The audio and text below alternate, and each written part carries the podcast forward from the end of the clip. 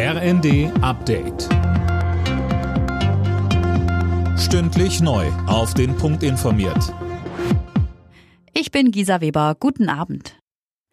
Die großen Streitpunkte aus dem Weg räumen und über die anstehenden Aufgaben sprechen. Das ist das Ziel einer Kabinettsklausur, zu der die Bundesregierung auf Schloss Meseberg zusammengekommen ist. Zu Beginn äußerte sich Bundeskanzler Scholz zu den wichtigsten Themen. Wir werden hier auch über das reden, was für die Zukunft unseres Landes von großer Bedeutung ist. Man redet oft von Transformationen, von großen Veränderungen, von Umbrüchen, die stattfinden. Aber tatsächlich ist das, was wir an industrieller und wirtschaftlicher Modernisierung in diesem Jahrzehnt auf den Weg bringen muss, so groß, dass es wichtig ist, das von allen Seiten her zu besprechen. Deutschland wird das UN-Hochseeabkommen zum Schutz der Meere zügig umsetzen. Das hat Umweltministerin Lemke erklärt.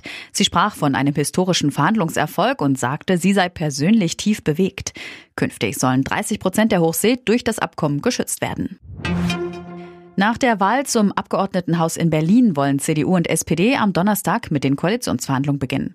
Bisher hat die SPD mit Grünen und Linkspartei zusammen regiert. Die amtierende regierende Bürgermeisterin Franziska Giffey sieht aber mehr Schnittmengen mit dem Wahlsieger CDU. Bayer Leverkusen hat sein Sonntagsspiel in der Bundesliga klar gewonnen. Gegen Hertha BSC siegte Leverkusen 4 zu 1.